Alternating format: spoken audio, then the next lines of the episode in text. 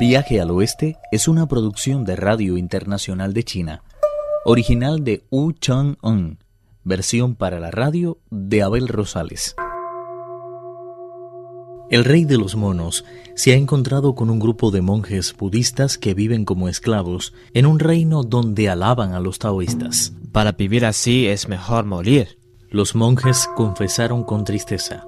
Muchos de nosotros han muerto ya. Al principio éramos alrededor de 2.000 monjes.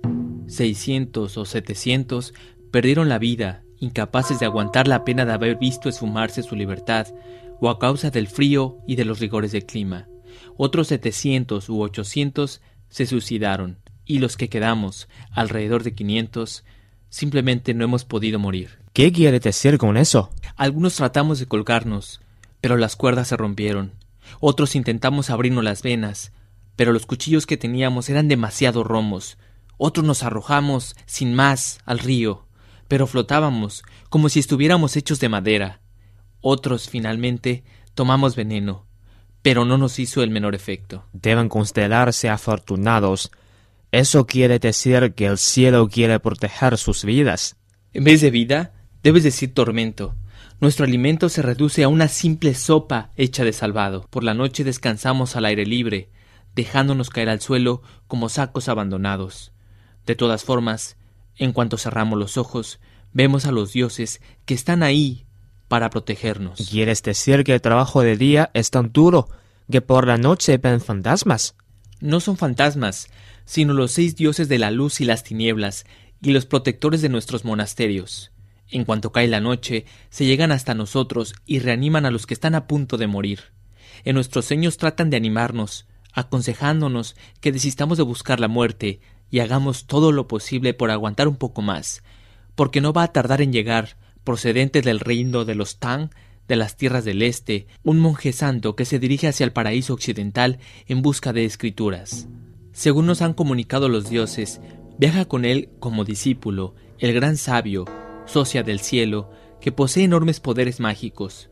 Pese a todo, se trata de una persona sensible y recta, que vengará todas las injusticias que se cometen en el mundo, protegerá a los que se hayan oprimidos y consolará a los huérfanos y a las viudas. Al oír esas palabras, el peregrino sonrió y se dijo complacido. No puede decirse que no tenga poderes, cuando hasta los mismos dioses se encargan de ir pregonando por ahí mi fama. Sin más, se dio media vuelta y golpeando otra vez con la mano el pez de madera, se dirigió hacia los taoístas y les dijo, Todos esos de ahí abajo son mis familiares. Asombrados, los taoístas explicaron que no podían liberarlos a todos porque violarían las leyes del reino.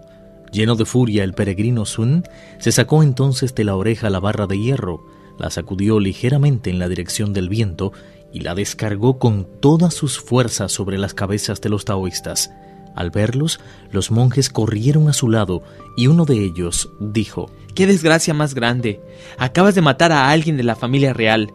¿Por qué lo has matado? Simplemente habían salido a supervisar nuestro trabajo. ¿Qué será de nosotros si esos inmortales se empeñan en decir que fuimos nosotros los que acabamos con sus vidas? Sintiéndolo mucho, nos vemos en la obligación de entrar en la ciudad e informar a las autoridades de tu crimen. Yo no soy un taoísta de la secta de la verdad absoluta. Soy el peregrino Sun Wukong, discípulo de monje Dan, y estoy aquí para salvar sus vidas. En sueños hemos visto a un anciano que se hace llamar la estrella de oro del planeta Venus, y nos ha explicado con todo detalle cómo es ese peregrino Sun. Nos lo ha repetido tantas veces que no podemos fallar. El gran sabio posee unos ojos tan vivos que parecen rayos, unas cejas protuberantes y bien pobladas, una cabeza redonda, un rostro velludo y carente de mentón unos dientes llamativamente separados, una boca puntiaguda y un carácter juguetón y astuto. Su apariencia es tan extraña como la de un dios del trueno. Es por otra parte un experto luchador. Ahora es un protector de la verdad y discípulo del monje más virtuoso que imaginarse pueda. Su mayor obsesión, de hecho, es librar de sus angustias a quien se encuentra en peligro. Al oír esa descripción, el peregrino se sintió a la vez satisfecho y ofendido satisfecho porque los mismos dioses se habían encargado de extender su fama, y ofendido porque esos bribones, según su propia manera de pensar, habían revelado a simples mortales su auténtica forma originaria. En fin, he de reconocer que mi descripción no concuerda nada con la del peregrino Sun. Tengo que confesar, no obstante, que soy discípulo suyo, y como acaban de ver, me encanta ir en busca de problemas. Pero espera un poco y mira hacia allí. ¿No es ese que se acerca por ahí el peregrino Sun? Señaló hacia el este con el dedo y los monjes volvieron curiosos la cabeza, momento que aprovechó para recobrar la forma que le era habitual.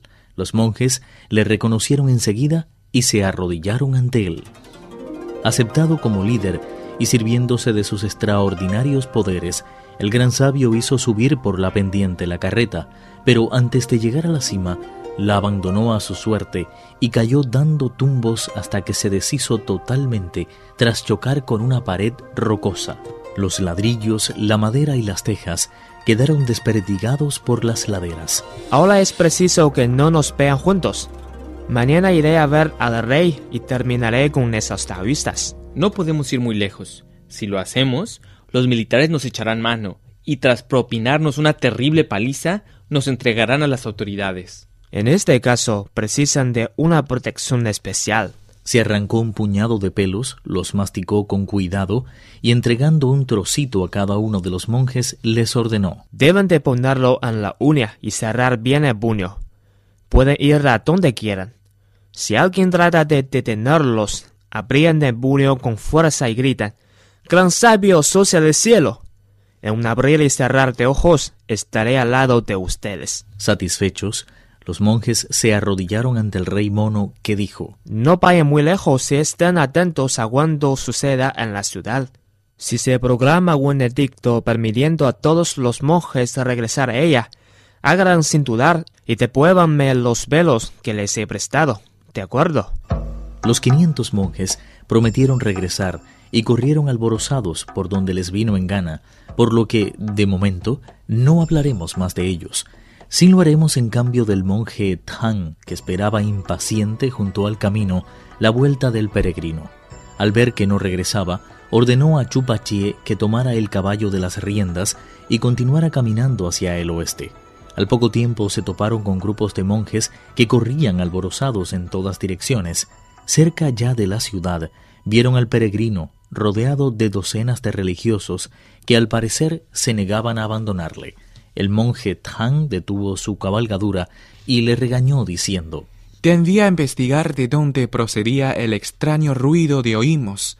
¿Quieres decirme por qué no has vuelto a informarme? El peregrino relató entonces lo sucedido y Tripitaka exclamó sobrecogido ¿Qué podemos hacer ante una situación semejante? Los monjes dijeron No tema, maestro. El gran sabio Sun es la reencarnación de un dios y nos protegerá de todo mal con extraordinarios poderes. Nosotros pertenecemos al monasterio de la profunda sabiduría. Si se mantiene todavía en pie es porque en su interior conserva una imagen suya que nadie se atreve a tocar. Si lo desea puede entrar con nosotros en la ciudad y honrar nuestra humilde residencia. El gran sabio Sun sabe muy bien lo que tiene que hacer cuando se dirija a la corte mañana por la mañana. Viaje al oeste, uno de los cuatro grandes clásicos de la literatura china. Versión para la radio, Abel Rosales.